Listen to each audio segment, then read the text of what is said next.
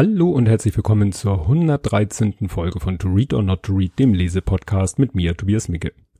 Ja, wie immer zuerst mal der Blick zurück auf das, was so Podcast-mäßiges passiert ist seit der letzten Aufnahme. Da habe ich nur eine Sache, nämlich das ganz passend zu dem, wie die Rolle der Frau im letzten Buch dargestellt wurde. Da ging es ja um den Astronauten und die Frau wurde ja dann oft so dargestellt, ja, das ist die Frau von. Und genau das ist nämlich passiert Tabitha King der Schriftstellerin, die, sag ich mal, nebenbei auch Ehefrau von Stephen King ist. Und es ging halt äh, eigentlich um ein Ereignis, wo sie im Mittelpunkt stand, aber in den Medien wurde wieder nur geredet von Stephen Kings Wife. Und das, ja, hat dann ein wenig Aufregung erzeugt, weil sie da auch ganz deutlich Positionen bezogen hat und gesagt hat, hallo, es geht hier um, in erster Linie um mich. Und ich bin selber eine Person und auch äh, gerade schriftstellerisch erfolgreich. Da müsst ihr mich nicht reduzieren auf die Tatsache, dass ich die Frau eines erfolgreichen Schriftstellers bin. Ja, das ist das Einzige, was ich mir notiert habe. Da können wir dann auch gleich zum Buch kommen. Das Buch trägt den Titel Kuckucksei, im Englischen The Cuckoo's Egg, und den Untertitel, jedenfalls im Deutschen, Die Jagd auf die deutschen Hacker, die das Pentagon knackten. Das Buch ist erschienen 1989 meine Ausgabe, die ich hier mir gebraucht gekauft habe, äh, ist von 1994, also wirklich schon, also wie gesagt, das Original ist äh, 30 Jahre alt. Und der Autor ist Clifford Stoll, der ist Jahrgang 50, geboren in Buffalo. Und das ist ein US-amerikanischer Astronom und Publizist. Und ja, ich sage ja auch gerne noch mal was zu den Übersetzern oder Übersetzerinnen. In diesem Fall ist es eine Übersetzerin, Gabriele Herbst, über die habe ich leider nicht viel gefunden im Internet oder gar nichts. Ähm, ich sag mal so viel, sie ist wohl keine IT-Expertin. Es ist aber natürlich zu der Zeit auch wirklich schwer. Äh, 1989 gab es so gut wie keine IT-Expertinnen und äh, Experten. Also nicht die gleichzeitig zufälligerweise äh, Übersetzer oder Übersetzerin waren. Das, äh, also ein Beispiel dafür, sie hat zum Beispiel äh, die Abkürzung RTFM übersetzt. Und ich glaube, zu keiner Zeit hat jemand gesagt, LVDM, so wie sie es gemacht hat. Na, also jeder, der so ein bisschen IT-affin ist, weiß, RTFM heißt Read the Fucking Manual. Und sie hat das wirklich übersetzt, in die Abkürzung übersetzt in LVDM und dann eben liest das, äh, liest das verdammt, ja, nee, LDVM liest das verdammte, ich glaube Manual hat sie gelassen, sonst hätte sie kein M genommen. Ja, Verlag, erschienen ist das Buch im Fischer Verlag. Interessant ist so ein bisschen die Story dazu. Ich lese ja dann immer den Wikipedia-Artikel. Und ja, ähm, der Gründer, Herr Fischer sozusagen, ähm, war Jude und äh, in der Nazi-Zeit wurde dann da so ein bisschen, äh, ja, Schwiegersohn, habe ich hier notiert, übernimmt den Verlag, die Familie wird aus Deutschland gedrängt. Und dann kommt ein interessanter Name, Peter Surkamp übernimmt den Verlag und dann wird der Verlag umbenannt in Surkamp KG und wir kennen ja heute alle den Surkamp Verlag, weil nach dem Krieg gab es dann Streit zwischen Surkamp und Fischer und dann sind eben zwei getrennte Verlage entstanden. Den Surkamp Verlag, den man ja durchaus kennt, und den Fischer Verlag. Und zum Fischer Verlag gehörten aber auch nach dieser Umstrukturierung, um es mal so vornehm zu bezeichnen, viele namhafte Autoren wie Thomas Mann, Berthold Brecht und Hermann Hesse. Das fand ich so ganz erwähnenswert zu dem Verlag, weil der ist mir irgendwie noch nicht so über den Weg gelaufen. Ja, wie bin ich zu dem Buch gekommen? Ähm, den Cliff, also er nennt sich selber Cliff oder wird Cliff genannt, Clifford Stall vollständig, der war äh, schon öfter mal bei dem YouTube-Kanal Numberphile, hatte als erstes so Videos, da hat er so Kleinbottle, also Kleinflaschen vorgestellt. Müsst ihr mal, ich verlinke mal den, den entsprechenden, äh, die entsprechende Playlist. Das ist echt, ist ein sehr witziger Typ, so ein bisschen so, ja, ein bisschen verrückt, kann aber auch ganz still sein. Das habe ich in einem anderen, ähm, in einem TED Talk, den ich auch verlinke. Da ist er, der ist schon älter, also der Vortrag ist schon älter, aber da ist er so auch so aufgedreht, wie man ihn in den Numberphile-Videos sieht, aber auch mal ganz still und in sich gekehrt, weil es da äh, zwischendurch dann auch mal um seine Mutter geht, die da vor kurzem gestorben war. Ja, und das Buch habe ich dann gebraucht beim Momox gekauft es fällt auch schon ein bisschen auseinander. Es ist eben halt, also meine Ausgabe ist halt immer noch 25 Jahre alt und das äh, sieht man dann auch. Ähm, ja, schon ein bisschen vergilbt die Seiten. Gut, kommen wir jetzt zum Inhalt des Buches. Ähm, also es fängt schon mal an mit einem etwas äh, skurrilen Klappentext. Ähm, also in, also Klappentext, es ist ein äh, Taschenbuch, nennt man das Taschenbuch, Broschur, ne, Taschenbuch, aber ziemlich dick. Und da steht zum Beispiel drinne, der Satz, oh, und hier rutschen nämlich die kaputten hier, die ersten Seiten haben, haben sich aus der Bindung schon gelöst. Aber auch die Hacker waren clever und ihrem Verfolger meist um eine atemberaubende Nasenlänge voraus. Den Satz finde ich schon mal sehr interessant. Eine atemberaubende Nasenlänge. Und was noch weiter unten auf derselben Seite steht, ist dann ein vorausschauender Satz. Da geht es nämlich um den Autor. Und heute, also heute muss man sich überlegen, ne, Stand 1989, heute ist er eine anerkannte Autorität in Fragen des Datenschutzes und der Computersicherheit. Mit Sicherheit eines der brisanten Probleme des kommenden Jahrzehnts. Wie gesagt, 1989. Sehr vorausschauend. Ja, ähm, wie, worum geht's jetzt in dem Buch? Das Buch fängt an storymäßig im Jahr 1986, also noch weiter her. Und er wird angestellt an der Berkeley Laboratory, irgendwas habe ich jetzt vergessen, LBL abgekürzt, ähm, als er schreibt selber als Übergangsadministrator. Also er ist zwar eigentlich Astronom, aber er soll da mehr so die IT betreuen äh, und aber auch ast äh, astronomische Programme schreiben und ähnliches machen. Geht da so um Teleskopsteuerung und so. Und die haben nun mal so ihre, ihre WAX und ihre Unix-Maschinen äh, und äh, auf denen die dann alle zugreifen. Und da gibt's dann auch so Abrechnungssysteme, weil die Rechenzeit muss ja immer irgendjemanden in Rechnung gestellt werden. Und dann haben die irgendwie zwei Rechn Abrechnungssysteme, die parallel laufen, weil das so ein gewachsenes System ist. Und dann stellen sie irgendwann fest, huch, da ist eine Differenz von 75 Cent zwischen den beiden Systemen. Das kann ja eigentlich gar nicht sein. Und dabei entdeckt er einen Hacker. Also jemanden, der sich in deren Computersystem, ja, reingehackt hat. Ein schöner Satz in dem Zusammenhang ist dann, wir fanden die Bequemlichkeit sei das geringe Sicherheitsrisiko wert, weil das ist eben alles Stand von vor 30 Jahren, die ganze, die ganzen Sicherheitsmechanismen. Interessant ist dann auch, er redet dann einmal von 1200 Baut und aber auch von 120 Zeichen, weil Baut ist ja äh, definiert als Zeichen pro Sekunde. Ja? Und wenn er dann sagt, das sind 120 Zeichen, dann wäre ja irgendwie ja, Symbole und Zeichen und so weiter. Ja, es ist alles sehr nerdig, aber eben auf dem Stand von vor 30 Jahren, wobei man merkt, so viel anders war das damals auch nicht. Er fragt sich nämlich zum Beispiel, hatte ich überhaupt das Recht, den Datenverkehr zu beobachten, der durch unsere Leitung lief? Weil er sich halt auf die Lauer legt und äh, den Hacker immer versucht, ja, wenn er sich einloggt, äh, mit das mitzukriegen und dem zuzuschauen, wie der quasi sich durch sein Netzwerk bewegt. Ja, da kommen dann solche Begriffe wie Tymnet oder X.25 ja, das waren halt so die ganz frühen Verbindungen zwischen verschiedenen äh, Rechnersystemen. Ne? Und zu diesem Tymnet gehört eben auch CompuServe, die Älteren werden sich erinnern. Die Benutzer, äh, habe ich hier mal aus der Wikipedia, der Benutzer musste sich zuerst mit der, mit der Netzschnittstelle interagieren, um die Verbindung zu starten. Ich vermute mal einfach, er musste sich einwählen. Ne? Man musste ja früher, wenn man AOL oder CompuServe oder sonst was nutzen wollte, musste man eine möglichst äh, aus demselben Ort, damit es ein Ortsgespräch ist, nur mal anwählen und dann war man quasi drin, wie Boris Becker so schön sagte. Ja, dann geht's hier einmal darum, was sind Passwörter und da merkt man dann auch, dass es eben noch eine ganz andere Zeit äh, ist. Und er sagt eben hier, Passwörter sind das Herzstück der Sicherheit in einem Großrechner. PC brauchen keine Passwörter. Es gibt nur einen Benutzer. Jeder an der Tastatur kann auf jedes Programm zugreifen. Wenn aber 10 oder 20 Leute ein einziges System benutzen, muss der Computer sicher sein, dass die Person hinter dem Terminal kein Betrüger ist. Passwörter bestätigen die Authentizität einer Übertragung wie eine elektrische Unterschrift. Ne? Also das ist eben schon, vor 30 Jahren war es für ihn schon relevant. Also vor 30 Jahren hatte man, was weiß ich, hatte man seinen Commodore 64, da hat man sich nicht eingeloggt, weil man war ja der einzige Mensch, der auf diesen Rechner physikalisch überhaupt zugreifen konnte. Aber diese Rechnersysteme, gerade auf die man auch sich von außen äh, einwählen konnte, die mussten natürlich schon sowas wie Benutzer kennen und auch natürlich die mit Passwörtern. Ja, da wird dann zwischendurch auch mal das DES-Chiffrierprogramm erklärt. Das ne, hatte ich ja gerade in Folge 110, geheime Botschaften.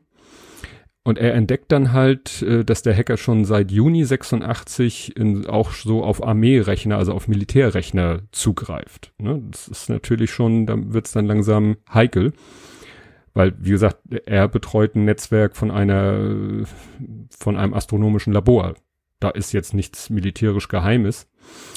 Ähm, eine weitere Abkürzung, die dann hier auftaucht, die die Übersetzerin wahrscheinlich übersetzt hat und wo ich nicht rausgefunden habe, welches im Original ist, ist AFDOBUE. Und das soll heißen, auch für den oberflächlichen Beobachter unmittelbar einsichtig. Also falls ihr irgendwie so einen typischen Ausdruck kennt im Englischen aus der Nerd-Szene, würde mich das mal interessieren. Ja, und es taucht sogar das Wort Internet auf. Ne, wie gesagt, vor 30 Jahren, wir hatten ja gerade 30 Jahre World Wide Web, aber das Internet gab es ja schon vor dem World Wide Web, weil das World Wide Web setzt ja auf das ähm, Internet auf. Und wie gesagt, es gab schon 1988 äh, ja, nee, 1986 gab es schon das Internet. Ne? So mal, wink, wink, Horst Seehofer. Es gibt ja jedoch wenig Unterschiede zwischen dem militärischen und dem akademischen Netz. Und durch Zugänge können Datenströme zwischen ihnen fließen. Zusammen bilden ARPANET, MILNET und 100 andere Netzwerke das Internet. Ne? Also wie gesagt, schon 1986 gab es das Internet. Nicht unbedingt in Deutschland, sondern da eben noch sehr auf Amerika beschränkt. Ja, dann geht's hier einmal auch um strenge, also in Anführungszeichen habe ich das hier stehen, um strenge Passwortregeln, weil ähm, White Sense, das ist auch so ein äh, Rechnernetzwerk, hielt seine Türen verschlossen, indem es alle an seinen Computer, Computern zwang, lange Passwörter zu benutzen und sie alle vier Monate zu wechseln. Kein Techniker durfte sein Passwort selbst wählen, der Computer wies ihm nicht zu erratene Passwörter wie, jetzt muss ich buchstabieren, AGNIT FOM oder N-I-E-T-O-A-Y-X zu. Da lacht man sich heute natürlich schlapp. Natürlich sind das Fantasieworte, aber das sind nur Kleinbuchstaben. Es sind, lass mich mal zählen, 1, 2, 3, 4, 5, 6, 7, 8. Acht Zeichen Kleinbuchstaben. Da lacht sich jeder Brute Force Hacker heute kaputt. Und das waren zu der Zeit strenge Passwortregeln. Ja, als er nun, er sagt sich nun ja, irgendwas muss ich ja mal machen. Ich habe hier irgendwie, beobachte ich hier jemanden, der sich regelmäßig in alle möglichen Netze einhackt, auch in militärische Netze. Und da, äh, also der, der versucht halt da irgendwelche Zugänge zu erlangen, Rechte zu erlangen, auf Dateien zuzugreifen und so. Und dann sagt er, ja, wem, wem erzähle ich das denn jetzt? Und dann wendet er sich an das FBI und das sagt quasi so, nerv uns nicht. Das ist pff, Pillepalle, interessiert uns nicht. CIA sagt, wir würden gerne, aber wir können nicht. Mal abgesehen davon, CIA ist, ne, er kommt natürlich aus der 60er Jahre Studentenwelt äh, im sehr liberalen äh, Kalifornien, da hat man natürlich da für, für seine Bubble ist die CIA natürlich böse. Aber er sieht es irgendwie auch als seine Pflicht an, irgendjemanden darüber zu informieren. Äh, sogar die NSA kontaktierte, beziehungsweise die äh, wurden auch gehackt. Also in deren Rechnersysteme ist der auch eingedrungen. Also irgendwann im Laufe des Buches ist der Cliff dann ziemlich frustriert, weil die Autoritäten, nenne ich das mal, wollen ihm nicht helfen. Und seine Fangschaltung, die er sozusagen, also die, die, die Rückverfolgung, die er so machen kann, ohne die Hilfe von irgendwelchen staatlichen Institutionen, reicht nur bis Virginia und dann geht's halt nicht weiter. Und er hat an, ursprünglich mal drei Wochen von seinem Chef bekommen, um den Fall, äh, was heißt den Fall zu lösen, ja, rauszufinden, wer das ist. Und eigentlich will er dann auch aufgeben, aber dann ähm, erzählt er von einem Gespräch mit Luis Alvarez, das ist ein Nobelpreisträger, der da auch äh, arbeitet, und der motiviert ihn weiterzumachen und das Ganze als, einfach als Forschung zu betrachten. Naja, er legt sich also weiter auf die Lauer und kriegt immer mit, wenn der Hacker sich einloggt. Und ja, er äh, informiert dann auch immer Betreuer anderer Netzwerke, wenn er mitkriegt, oh, da ist er jetzt auch schon, äh, hat er sich auch schon reingehackt. Und da gibt's einmal den, ähm, was habe ich hier stehen? Von der, jetzt bin ich hier verrutscht. Da, der Admin der Stanford University, der ist nämlich frustriert. Ich lese mal vor. Sieht aus, als ob jedes Kind in Silicon Valley versucht, in Stan Stanford einzubrechen, klagte er. Sie finden Passwörter zu legitimen Stunden Studentenkonten raus und verschwenden dann Rechen- und Verbindungszeit. Lästig und ärgerlich, aber etwas, das wir ertragen müssen, solange Stanford ein einigermaßen vernünftiges, offenes System betreiben will. Ja, das ist natürlich, damals waren die Netze halt noch sehr offen, damit der Zugang einfach ist und alle, weil es ja auch wissenschaftliche Netze waren, alle darauf zugreifen können und Wissen austauschen können. Aber das war natürlich dann eine Einladung für Leute, die da Schindluder treiben wollten. Ja, ähm, er kauft sich dann der, der Chris, Cliff, jetzt habe ich hier Chris stehen, Cliff kauft sich dann ein Taschenpiepser, so steht's hier im Buch. Das ist ja ein Pager. Das war gerade letztens in meinem anderen Podcast, genau, bei Alliteration am Arsch, haben die sich auch über alte Technologie unterhalten und er hat sich tatsächlich so einen Pager gekauft und den so mit seinem Netzwerk verknüpft, dass wenn der Hacker sich einloggt, weil der loggte sich über, immer über ein bestimmtes Userkonto ein, immer wenn sich jemand über dieses Userkonto einloggte, kriegte er einfach piepste sein Pager. Und dann wusste er, oh, der Typ ist wieder da. Und dann konnte er sich an Rechner setzen und ihn verfolgen. Ja, er versucht es dann nochmal wieder bei einer anderen Autorität, nämlich bei der NCSC, der National Computer dem National Computer Security Center, was ja schon sehr passend klingt, aber und das ist ein Ableger der NSA, aber die pff, interessiert das auch nicht ja, zwischendurch äh, gibt's da noch eine falsche Fährte, hat er jemanden, hat er einen Namen und versucht, was über den rauszufinden. Das stellt sich später raus, total Holzweg. Dann versucht er auch wieder die nächste Autorität, den Secret Service. Also, ne, kennt man ja so die Bodyguards des Präsidenten, aber die haben noch andere Aufgaben. Und der Secret Service sorgt dann schon mal dafür, dass ein FBI-Computerexperte sich bei Cliff meldet. Also da kommt mal so langsam Bewegung in die Sache. Und er hat dann auch einen ersten Verdacht, weil er kann dann die, die, die äh, Signallaufzeiten messen, also wie lange das Signal vom Hacker braucht zu ihm und wieder zurück. Und das irritiert ihn aber, weil die Zeiten sind so lang, dass der Hacker aus Europa kommen müsste. Und das findet er so abwegig, dass er das erstmal als irgendwie Messfehler abhakt. Ja, er begibt sich dann auf Recherche, also er versucht dann so ein bisschen rauszufinden, wie arbeiten denn Hacker, wie gehen die denn vor? Das macht er im Usenet, kennen ja auch die Älteren unter uns. Und da muss ich jetzt mal kurz hier, habe ich das vorgelesen? Ach so, ja, ja, das habe ich jetzt nicht vorgelesen. Es geht dann nochmal um einen ahnungslosen Admin, der gar nicht mitkriegt und gar nichts weiß und äh, ja, gibt's, kennt man ja auch, ne? Admins sind ja manchmal auch nicht so die Superprofis. Ähm, jetzt geht's aber darum, dass er sich im Usenet äh, versucht schlau zu machen. Aber ich konnte nach Informationen suchen, also im Usenet. Ähm, also er will ja nicht, er will da jetzt keine, keine Systemleute anschreiben oder so, ähm, dann würde das der Hacker ja vielleicht auch mitkriegen. Also suchte er nach dem Stich, Stichwort Hack. Hoppla, schlechte Stichwortwahl. Das Wort Hacker ist zweideutig. Computerleute benutzen es als Kompliment für einen kreativen Programmierer. Die Öffentlichkeit benutzt es für einen Kerl, der einen Computer einbricht. Meine Suche erbrachte jede Menge im ersten Sinn und nicht viel im letzteren. Und dann erzählt er hier nämlich von einem Fall, dass äh, Leute vom aus Deutschland vom Chaos Computer Club sich irgendwo eingehackt haben. Und das war der ähm, sogenannte NSA-Hack. Der wird später nochmal erwähnt. Äh, nicht der NSA, der NASA-Hack. Ja, dann ähm, beim 30. Login des Hackers äh, merkt, stellt sich dann raus, dass der mal ausnahmsweise, das liegt glaube ich an der Uhrzeit, dass der über, über eine Satellitenverbindung kommt Ne? Und da wissen sie dann schon, dass er aus Deutschland kommt. Er kommt nämlich aus dem Datex-P-Netz. Und da wird plötzlich dann Schuh draus, dass die Signallaufzeiten gesagt haben, der kommt aus Europa. Das war also kein Messfehler, sondern der Hacker kommt tatsächlich aus Deutschland. Und in dem Zusammenhang wird dann eben der NASA-Hack erwähnt. Das waren nämlich norddeutsche Hacker, die dann auch ins CERN sich rein, also das waren äh, Leute, na, es waren Leute nicht direkt vom Chaos Computer Club, aber Leute, die mit dem Chaos Computer Club assoziiert waren und ne, verlinke ich auch den, den Wikipedia-Artikel.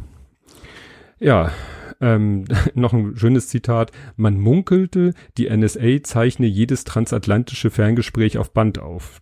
Seit Snowden wissen wir, dass sie es jetzt äh, auf alle Fälle machen. Nur nicht auf Band und nicht nur die Ferngespräche, sondern sämtliche Daten. Ja, dann hatten wir ja hier in Deutschland letztens diesen Doxing-Fall, wo einer nicht mit viel, ja, mit nicht mit super Hacker-Qualität, mit Elite-Skills oder so, sondern einfach nur mit viel Fleißdaten zusammengesammelt hat. Und sowas gibt's hier tatsächlich auch. Und zwar, wenn man früher Informationen aus verschiedenen Quellen zusammenfassen wollte, brauchte man Wochen in einer Bibliothek. Heutzutage kann man mit Computern und Netzwerken in Minuten Daten zusammenstellen. Sehen Sie sich nur an, wie ich die Ferngesprächrechnung von Midre behandelte, um herauszufinden, wo der Hacker überall zu Gast war. Durch die Analyse öffentlicher Daten durch Computer können Leute Geheimnisse aufdecken, ohne je eine geheime Datenbank zu sehen. Und das ist ja exakt, kann man sagen, die Definition von Doxing. Und wie gesagt, vor 30 Jahren. Ja, dann gibt's noch eine weitere Abkürzung, die auch übersetzt wurde, nämlich JSB, jetzt sehr bald. Und da habe ich mal überlegt, was könnte das auf Englisch heißen. Und es gibt tatsächlich das Akronym RSN oder RSN, Real Soon Now. Also da wurde wohl offensichtlich auch wieder dieses Akronym übersetzt. Ja, dann kommt Cliff auf die Idee, ein Köder auszulegen. Man würde heute von einem Honeypot sprechen, aber im Original ist auch von Bait die Rede, also Köder.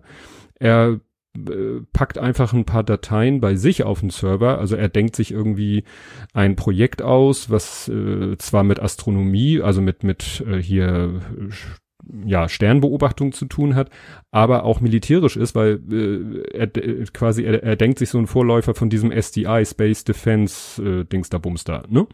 Und äh, will so nämlich den Hacker dazu bewegen, möglichst lange sich in seinem Netz zu bewegen, damit er genug Zeit hat, ihn zurückzuverfolgen. Und er informiert dann alle darüber, also FBI, CIA, NSA, DOI, das ist das Department of Energy, das ist nämlich letztendlich der, der Arbeitgeber und, und Finanzier des, äh, der, ja, des Instituts, wo er arbeitet. Keiner hat was dagegen, kommt aber auch keiner und sagt so, okay, dann machen wir jetzt mal mit. Aber jedenfalls, indem er ihn in sein Netzwerk lockt, wo er ja sowieso öfter mal unterwegs ist, aber ihn dann auch da lange behält, weil er ihm halt Unmengen von Daten füttert und die Übertragung dauert halt so lange, schaffen sie es tatsächlich, den Hacker zu lokalisieren bis zu einem Festnetzanschluss in Hannover. Nur das Problem ist natürlich, jetzt äh, von Amerika aus die deutsche Justiz dazu zu bewegen, mal in Hannover jemanden hops zu nehmen, weil er sich in amerikanische Netzwerke hackt, nicht so einfach. Also die Mühlen der Bürokratie, es geht da auch um den Justizattaché der USA in Deutschland, das dauert alles tierisch lange. Und er ist auch schon ein bisschen genervt, weil ne, er hat da so viel Arbeit reingesteckt und so viel Energie und Zeit und seine Beziehung äh, äh, leidet da schon ein bisschen drunter. Ja, das nervt ihn dann so ein bisschen. Interessant ist, dass äh, der Hacker es dann einmal schafft, sich in einem System einzulecken, einzulocken, indem er als Benutzername und Passwort Ingress eingibt, wo man sagt, wie kann das sein? Ja, aber Ingress ist der Vorgänger von Postgres, das ist so eine Datenbanksoftware. Ja, und offensichtlich, wenn auf einem Server diese Datenbanksoftware, ne, die Ingress installiert war, dann konnte man sich mit dem Usernamen und Passwort Ingress einloggen. Das ist natürlich der, der absolute Wahnsinn. Also der versucht es sowieso immer, wenn er irgendwo einen neuen Server findet, dann geht er alles durch. Guest, äh, also mit einem Guest-Account, Admin, Admin, also alles, was man sich vorstellen kann. Also der ist eigentlich, was das angeht, auch, ja, nicht sehr, macht er nicht sehr anspruchsvolle Sachen. Das einzig Anspruchsvolle ist, dass wenn er dann auf einen Server reinkommt, dass er dann tatsächlich eine Sicherheitslücke ausnutzt, um sich höhere Rechte zu verschaffen. Ja, dann äh, meldet, äh, legt er sich nämlich auf einem System, wo er sich höhere Rechte verschafft, legt er einen User an mit dem Namen Lang oder Langman. Und das bringt dann Cliff auf die Idee, sich mal ein Telefonbuch von Hannover zu besorgen. Muss man mir vorstellen, ne? Vor 30 Jahren hatten wir noch Telefonbücher und er schafft es in Amerika, sich das Telefonbuch von Hannover zu besorgen. Gibt's aber keinen langen Mann mit einem N, also hinten. Ja, schon damals ein Thema, was ja auch immer wieder gerade bei Logbuch Netzpolitik Thema ist, ähm, nämlich die Sache mit den Sicherheitslücken. Weil wie ich schon erwähnt habe, der das Reinhacken in die Systeme, das war immer relativ simpel. Das war immer so, wir versuchen mal alle Standard-Passwords und Standardzugänge, Ingress, Ingress, Admin, Admin, Guest, Guest und so. Und manchmal schafft er es dann so reinzukommen und eigentlich kann man dann oftmals mit so einem Guest-Account natürlich nicht viel machen. Aber er hat dann eben eine Sicherheitslücke ausgenutzt. In GNU Emacs hat er da irgendwie geschafft, dass er ne, höhere Rechte bekommt und dann konnte er sich einen äh, User mit äh, ja, äh, Super-User Rechten äh, anlegen und dann war halt Chef. Und das ist damals halt schon Thema gewesen, wie geht man um mit diesen Sicherheitslücken? Und da sagt nämlich der Cliff, ne, weil er eben äh, mit der NSA da wieder sich unterhält, genau das hatte ich von einer Organisation, die von der NSA betrieben wird, auch erwartet. Ein Riesenstaubsauger, der alle Informationen einsaugt, aber nicht ein Pieps rauslässt. Nehmen wir an, grübel, grübelte ich, ich finde ein Computersicherheitsproblem und es ist auch noch nicht weit verbreitet. Vielleicht sollte ich den Mund halten und hoffen, dass es niemand sonst rausfindet. Oder vielleicht sollte ich es hinausposaunen, eine Notiz an viele elektronische schwarze Bretter hängen. Hey, ihr könnt jeden Unix-Computer einbrechen, wenn ihr. Das würde den Leuten, die Systeme verwalten, gewaltig durch die Knochen fahren. Sie würden vielleicht so, äh, sie vielleicht sogar zum Handeln bewegen. Oder sollte ich ein Virus basteln, ein, der dieses Sicherheitsloch ausnutzt? Wenn es eine vertrauenswürdige Clearingstelle gäbe, könnte ich es dort berichten. Sie wiederum könnte sich eine Reparaturanleitung ausdenken und dafür sorgen, dass die Systeme ausgebessert werden. Das National Computer Security Center schien die logische Stelle dafür zu sein. Schließlich sind sie auf Computersicherheitsprobleme spezialisiert. Aber sie wollten die Sache nicht anpacken. Das NSCS, NCSC war zu sehr damit beschäftigt, sichere Computer zu entwickeln. In den letzten Jahren hatten sie eine Reihe von unlesbaren Dokumenten veröffentlicht, die beschrieben, was sie unter einem sicheren Computer verstanden. Um zu beweisen, dass ein Computer sicher war, heuerten sie am Ende der Vorstellung ein paar Programmierer an, die versuchen sollten, in das System einzubrechen. Kein sehr beruhigender Sicherheitsbeweis. Wie viele Löcher verfehlten die Programmierer? Und das ist ja genau die Geschichte, wie gesagt, Linus Neumann in Logbuch Netzpolitik immer wieder, der sagt, das kann nicht sein, dass Sicherheitslücken von den, sag ich mal, Sicherheitsdiensten, Geheimdiensten, dass die die rausfinden, dass die die vielleicht sogar kaufen oder selber rausfinden und dann nicht wie es eigentlich sein sollte, der Hersteller der Software informiert wird, hier ist eine Lücke, macht dicht, sondern dass sie sie für sich behalten, um sie selber ausnutzen zu können. Und genau den Gedanken hatte Cliff schon vor 30 Jahren. Ja, ähm, nachdem der Hacker nun, irgendwann wird er dann verhaftet, aber dann dauert es noch, bis irgendwie ein Verfahren eröffnet wird und so weiter und so fort. In der Zeit will Cliff seine Erkenntnisse, ganz Wissenschaftler der er ist, als wissenschaftliches Paper veröffentlichen. Aber kurz bevor er das schafft, kommt ihm tatsächlich die Quick. Das ist, ja, kennt man heute auch nicht mehr, war auch mal eine illustrierte, so wie der Stern oder so. Die kommen ihm zuvor, weil die auch irgendwie an die Infos rangekommen sind, dass da was passiert ist und was da passiert ist. Und immer wieder geht es in diesem Buch um das Thema Vertrauen versus Sicherheitsvorkehrung. Also er vergleicht das immer so mit, in einer vertrauensvollen Nachbarschaft kann man halt die Haustür unverschlossen lassen. Aber sobald dann einer in der, ja, in der Bubble, äh, ja, rücksichtslos ist und das Vertrauen missbraucht, müssen alle Sicherheitsvorkehrungen treffen, also ihre Haustür doch abschließen. Und das fasst er hier nochmal schön zusammen. Befürchtungen um die Sicherheit würgen in der Tat den freien Informationsfluss ab. Wissenschaftler und sozialer Fortschritt können sich nur gegenseitiger Achtung in sich nur gegenseitige Achtung und in Freiheit entwickeln. Der Verfolgungswahn, den viele Hacker in ihren Kielwasser nachziehen, erstickt nur unsere Arbeit, zwingt Administratoren, unsere Verbindung zu Netzwerkgemeinschaften abzuklemmen. Ja, man kann Computer und Netzwerke sicher machen. Man kann Systeme konstruieren, in die Außenstehende nicht so einfach einbrechen können. Aber sie sind gewöhnlich schwierig und benutzerunfreundlich und langsam und teuer. Die Kommunikation per Computer kostet sowieso schon zu viel.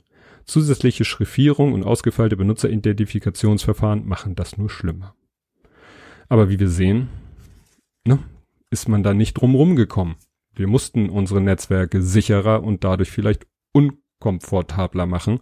Ich sag mal, ich benutze jetzt seit einiger Zeit auch so einen Passwortmanager. Das ist natürlich schon ein bisschen so ein Hassel, immer dieses äh, eine lange kryptische Passwort da rein zu, einzugeben, damit ich auf die anderen Passwörter zugreifen kann, die dann wenigstens äh, so random und so lang und so kompliziert sind, dass sie nicht so leicht geknackt werden. Aber es wäre natürlich schöner, wenn man sich überall mit äh, ABC, ABC anmelden könnte. Und sich keine Sorgen machen müsste. Naja.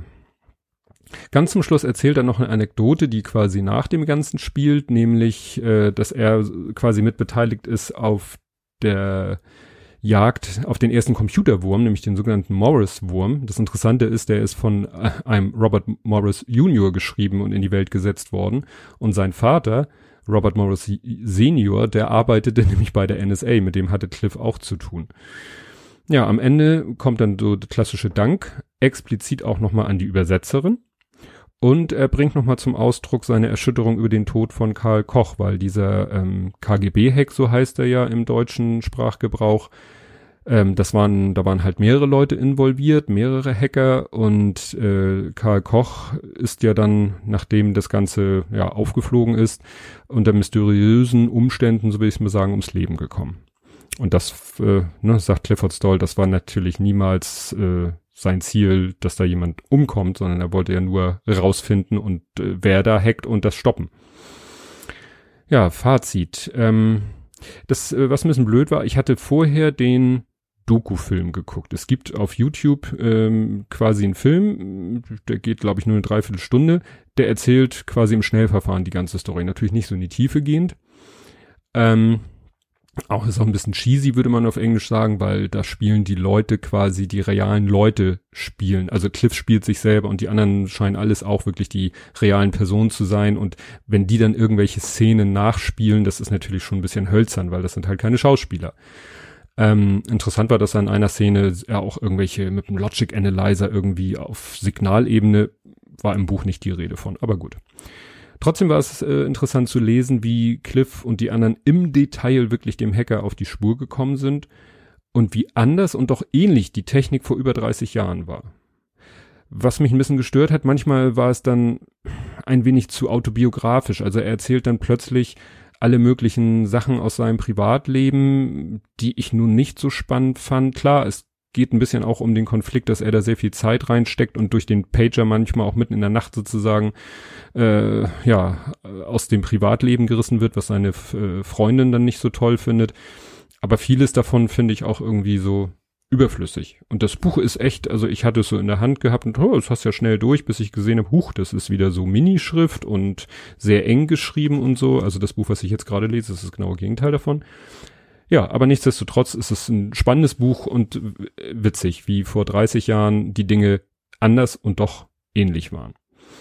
Und vielleicht war Horst Seehofer in den 80ern doch schon im Internet. Und das soll es zu diesem Buch gewesen sein ja, bleibt mir nur äh, die, zu sagen, dass ich wieder einmal sehr spät erst aufnehmen konnte. Das heißt, das Buch liegt hier schon fertig vorbereitet eine ganze Weile. Ich habe schon das zweite Buch, das zweite Buch, das nächste Buch angefangen, bin da schon mehr als zur Hälfte durch, weil das Buch ist äh, deutlich dünner, deutlich größere Schrift mit vielen, mit großen Zeilenabstand. Also da kann man mal sehen, dass eben so die die äußere Größe eines Buchs nichts über die Länge des Buches aussagt ja, ich habe es schon äh, getwittert, ge gepostet, Bilder vom Buch. Das ist das Buch Kurt von Sarah Kuttner.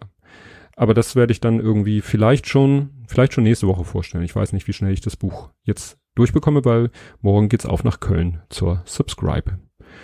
Ja, und das soll's gewesen sein. Wir hören uns beim nächsten Mal. Tschüss.